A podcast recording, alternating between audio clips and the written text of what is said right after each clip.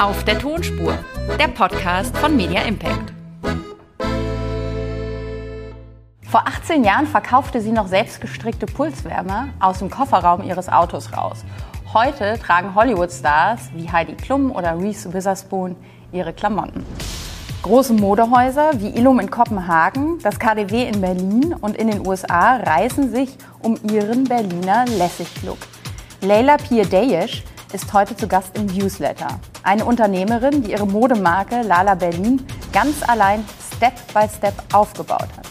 Ohne Investoren, ohne Crowdfunding und ohne Influencer, dafür mit jeder Menge Talent. Wir sprechen mit ihr darüber, wie sie mit 6000 Euro Startkapital zu einer der bekanntesten Designermarken Deutschlands mit 250 Läden in über 20 Ländern werden könnte. Schön, dass du da bist, Leila. Hallo. Von dir gibt es jetzt oder schon ein bisschen länger eine Barbie-Puppe, die She Hero, die sozusagen nach deinem Ebenbild äh, kreiert wurde, weil du Vorbild für ganz, ganz viele Frauen bist auf der ganzen Welt. Was können Frauen äh, sich von dir denn abgucken?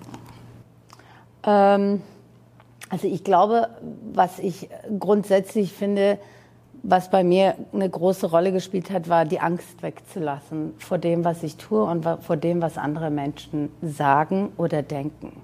Weil sterben tun wir sowieso, alle irgendwie. Also was soll eigentlich passieren? Ja?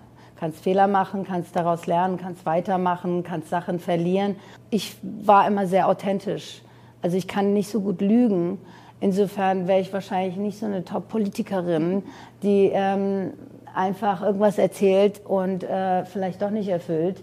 Insofern war es immer diese Ehrlichkeit zu mir selber, die dann wiederum daraus, darauf geführt hat, dass ich mir Leute suchen musste, die das, was ich nicht kann, besser machen konnten als ich. Finde ich auch heute noch wichtig. Es gibt ja so Leute, die stellen sich über allem. Ich stelle mich, sage ich mal, wahrscheinlich eher unter allem und versuche das, was andere besser machen können als ich, die Stärken rauszunehmen, um für das einzusetzen, woran ich glaube. Also eine Art Zusammenführung von einer guten Gruppe, die zusammen ne, das Beste daraus macht. Gab es denn mal so Angstmomente, wo dir Leute reingequatscht haben und gesagt haben, oh, das wird nichts, äh, das läuft nicht, mach mal anders? Und wo du gesagt hast, nee, ich glaube aber dran, ich mache das jetzt so? Sicherlich gab es Momente, wo Zweifel waren von, von außen, das sich dann auf mich übertragen hat. Wenn du schlau bist, nimmst du das natürlich und legst es auf die Waage und machst es doch nicht einfach rein raus, sondern du bewertest das in einer gewissen Form und hast es im Blick. Trotzdem lässt du dich davon nicht leiten glaube, das ist wichtig. Mhm.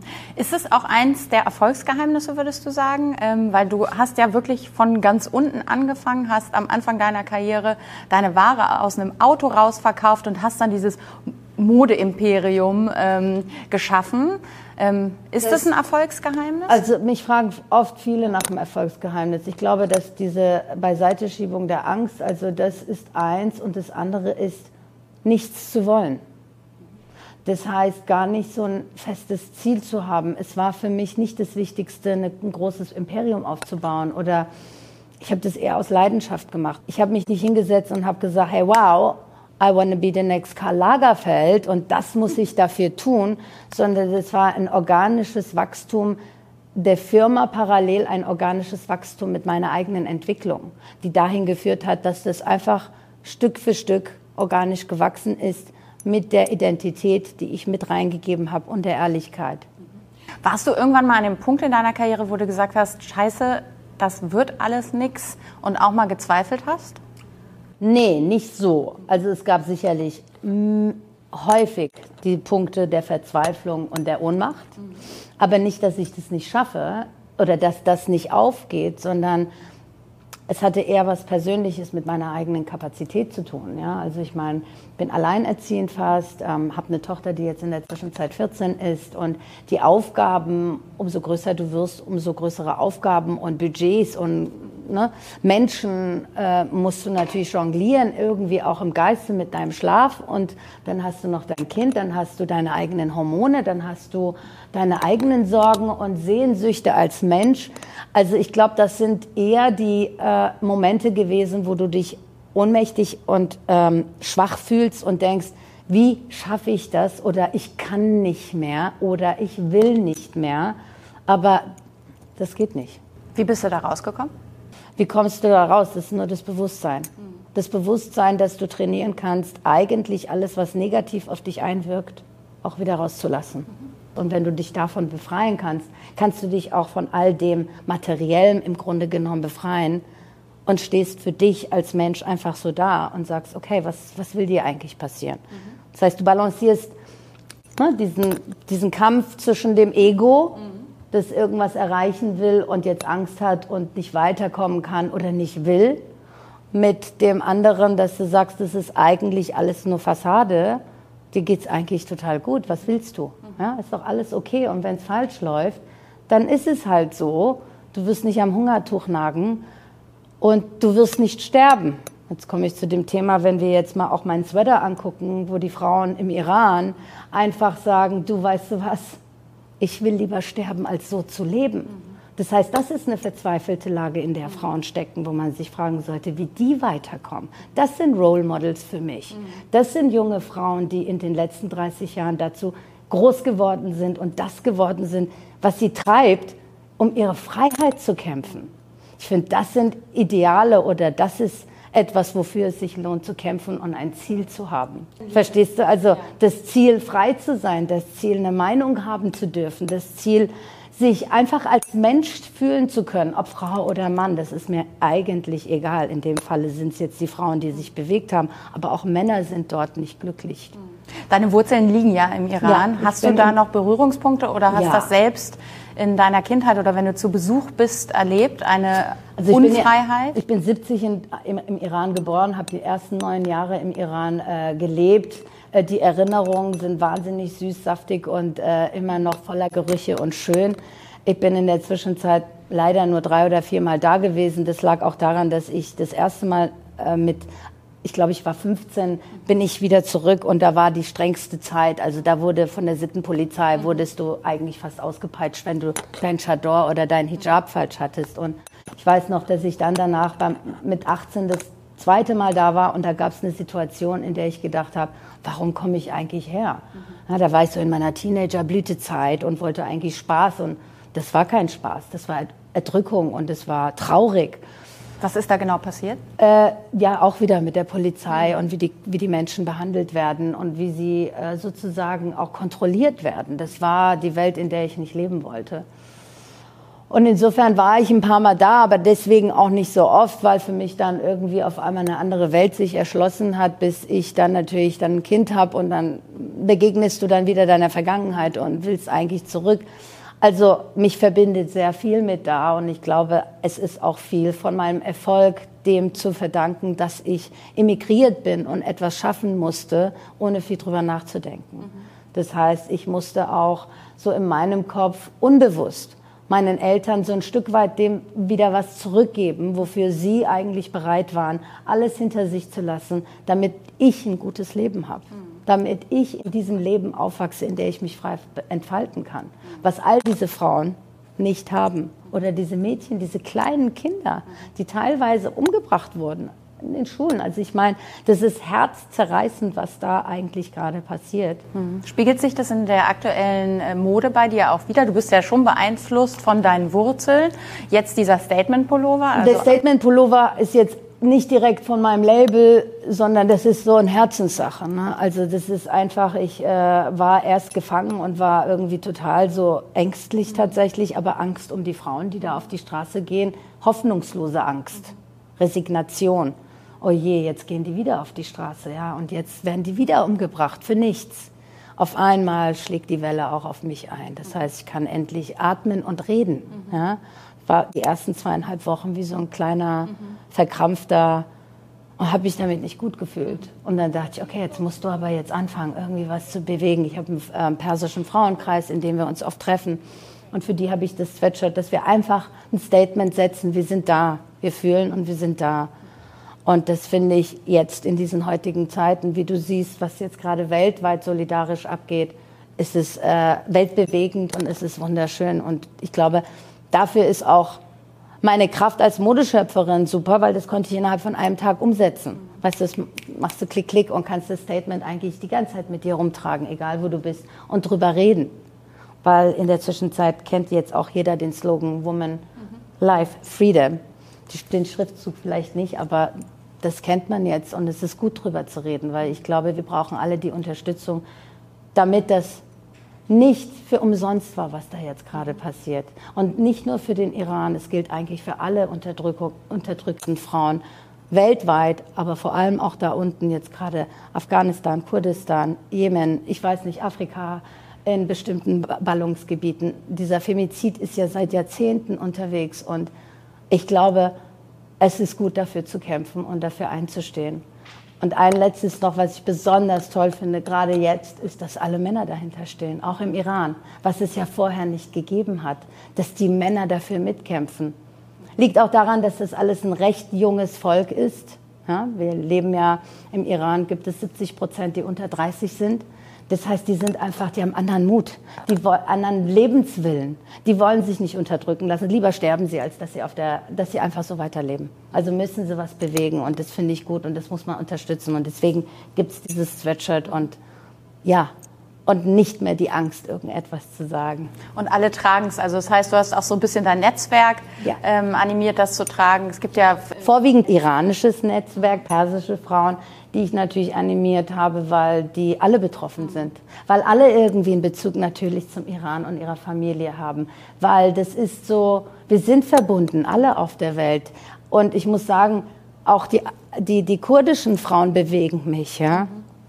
Das, das, das ist einfach in uns. Das ist eine Energie, die weltweit herrscht. Und du nutzt jetzt deine Prominenz und die deines Netzwerks, um dieses Statement sozusagen ein bisschen Absolut. publik zu machen. Es gibt Absolut. ja viele Promis, die deine Mode lieben. Zum Beispiel Heike Makatsch habe ich oft auf dem roten Teppich in deinen Klamotten gesehen. Tragen die auch schon die Pullis oder ist das das Nein, Ziel? Nein, wie gesagt, ich, ja, also das Ziel wäre, dass ich jetzt noch eine kleine zweite Auflage mache und das allen Freunden schicke, weil ich glaube, alle Frauen in meinem Umfeld, die ich kenne, spüren und fühlen mit und sind jetzt nicht so, oh nee, das kann ich, das ist jetzt, hm. Plus, dass das ein kein kommerzielles Piece ist. Also es ist jetzt nicht zum Verkaufen, damit, also ne, ich will damit kein Kommerz erzeugen. Es ist nicht von Lala Berlin. Es ist einfach mein Produkt, was ich gemacht habe für die Frauen um mich herum und vor allem für alle Frauen, die da draußen auf den Straßen kämpfen. Dein Netzwerk ist sowieso gigantisch. Wir haben eben schon gesagt, ähm, Heike Makatsch, andere Schauspieler tragen deine Klamotten und ich finde das Besondere ist, du zahlst denen keinen Cent dafür. Ne? Und das ist auch wieder was, also es hat sich aber die letzten Jahre natürlich mit Influencern und dem ganzen Business, der sich da äh, sozusagen angeschlossen hat, ein bisschen verändert, muss ich sagen. Also nicht, dass wir jetzt zahlen, mhm. sondern wie überhaupt die Einstellung sich auch geändert hat. Nur am Anfang, oder es ist eigentlich immer noch, entweder magst du meine Sachen, dann nimm sie und ich gebe sie gerne her. Und es ist für mich so ein Geben und Nehmen. In der Zwischenzeit ist dieses Geben und Nehmen oder überhaupt diese Situation ein bisschen kommerzialisierter, äh, als es vorher war. Das ist ein bisschen schwammiger, aber trotzdem, das Netzwerk trägt es tatsächlich gerne mhm. und ich gebe es auch gerne her. Mhm. Wie, äh, was sind sonst für dich so die wichtigsten Marketingkanäle? Also einmal Promis, die die Mode gerne tragen, unbezahlt äh, tragen. Äh, was nutzt du noch so? Was ist für dich die wichtigste Kommunikationsplattform für deine Mode? Naja, also unabhängig jetzt von mir persönlich, glaube ich, in den letzten Jahren, also in, genau in den letzten, sage ich mal, also fünf Jahren ist Instagram oder überhaupt das ganze Online-Bereich, äh, das ist ja die Plattform. Ne? Wir haben jetzt nur noch einen der ein Shop ist, unsere Homepage. Vorher gab es ja Homepage, Shop und dann nochmal ein Blog und dann noch, das ist ja alles jetzt eins. Mhm. Und äh, über den Kanal verkaufst du auch und promotest es und das machst du in der Unterstützung von Instagram, also Social Media, jetzt kommt ja TikTok etc. Also das sind schon so die Kanäle, über die man das meiste nach außen trägt, mhm. wenn das die Frage ist. Ja, ja, absolut. Ähm, was ist das? Du hast ja vorhin gesagt, du hast, ähm, du machst das aus Leidenschaft und es gibt gar kein konkretes Ziel. Oder gibt es das doch? Naja, das ist am Anfang gewesen. Am ne? Anfang. Also am Anfang. Und irgendwann musst du Ziele setzen, weil dann brauchst du Geld, weil du musst ja Sachen finanzieren. Und dann fängt dann so die Politik an in dir. Ne? Die Politik, die sagt, aha, okay, jetzt brauche ich so und so viel und das muss ich dafür und das. Also ne, da fängst du dann an, doch strategischer vorzugehen, etc das, was ich dir erzählt habe, ist so der Anfang gewesen, so sage ich mal die ersten zwei, drei Jahre. Und Natürlich musste ich mir auch Fremdfinanzierung reinholen. Natürlich musste ich eine Kapitalerhöhung machen, um, wie du gesagt hast, ich habe mit 6.000 Euro sozusagen die Kröte von rechts nach links bewegt. Ja, immer 1 Euro, 2 Euro, 2 Euro, 3 Euro, 4 Euro, 5 Euro. Und mit 5 Euro kannst du aber nicht viel machen, also brauchst du irgendwann Fremdkapital. Und dann beginnt sozusagen strategisch und Planung. Mhm. Was, was vorher nicht war. Was ist das Lala-Ziel? In zehn naja, Jahren? Gut, wir sind ja jetzt gerade dabei, äh, deswegen fliege ich auch nach Amerika. Wir ähm, haben jetzt uns ganz, ganz still so ein Soft Opening in Amerika gemacht mit wow. unserem Online-Shop und bereiten sozusagen den Rollout vor. Äh, liegt auch daran, dass ich jetzt seit vier Jahren endlich einen CEO habe, eine Frau tatsächlich. Mit Männern kam ich nicht klar, scheinbar im Laufe der letzten Jahre. Also eine Frau hat es geschafft. Und die macht einen Top-Job und ich konnte das vorher für mich alleine nicht denken, größer und größer und größer. Nicht so ganz mein Ziel gewesen. Nichtsdestotrotz musst du, das ist leider, liegt in der Natur der Sache, ist dieses Wachstum muss irgendwo. Trotzdem kannst du es organisch machen, das Wachstum, ohne, ohne total übertreiben zu müssen. Deswegen ist jetzt sozusagen das nähere Ziel, ich möchte auch nicht zu viel weit denken, aber jetzt sozusagen den Rollout in Amerika anzutreiben und hoffentlich auch mit Erfolg. Was braucht es in Deutschland, damit mehr Frauen sich das trauen, was du dich getraut hast? Angstfrei was aufzubauen, seinen Weg zu gehen, etwas zu bootstrappen? Bessere Schulen. Ich glaube, es ist, liegt ja auch in der Kraft dessen, wie du aufwächst, mit was du aufwächst und wer dich wie beeinflusst und wie sehr du diese Beeinflussung zu deinem Nonplusultra in deinem Leben machst. Ja? Ich bin eigentlich total mit Angst aufgewachsen das macht man nicht. Und auch mit Regeln, ja, sehr konservativ, das macht man nicht, das macht man nicht. So hat man sich zu verhalten, das muss man, so kannst du nicht sitzen, du musst so sitzen. Das, das heißt, ich wurde dadurch ein kleiner Rebell in mir. Ja? Also habe ich das, was ich gelernt habe, in die andere Richtung gebracht. Es gibt ja auch Leute, die dann eher verkümmern. Das heißt, ich glaube, es geht ja auch darum, bewusst mit den Kindern oder mit, den, mit der Zukunft umzugehen und denen das Richtige mitzugeben, damit sie die Entfaltung finden, für sich auf beiden Beinen zu stehen und eine eigene Meinung zu entwickeln, ohne der, der so vorgefassten generellen Meinung hinterher zu jagen oder dem auch zu folgen. Wenn du jetzt nochmal auf dein Leben blickst und äh, deinem 20-jährigen Ich einen guten Tipp geben könntest, was würdest du dem heute sagen? Was würde ich der 20-jährigen Leila sagen? Also du kannst es eigentlich nicht geändert haben. Insofern ist alles gut, wie es war. Und äh, die 20-jährige sollte ihr Leben genießen, äh, damit die 30-jährige ab dem nur noch stresst und Ärger hat. das ist sehr gut. Vielen Dank, dass du da warst. Es war ein wunderschönes Gespräch mit ganz vielen Inspirationen für unsere äh, Zuschauerinnen, die sich äh, dich als Role Model sehen. Danke, dass ja. du da warst. Und geht auf die Demo morgen bitte. Nee, morgen, nee, übermorgen, am Samstag. Quatsch erzählt. Danke. Vielen Dank.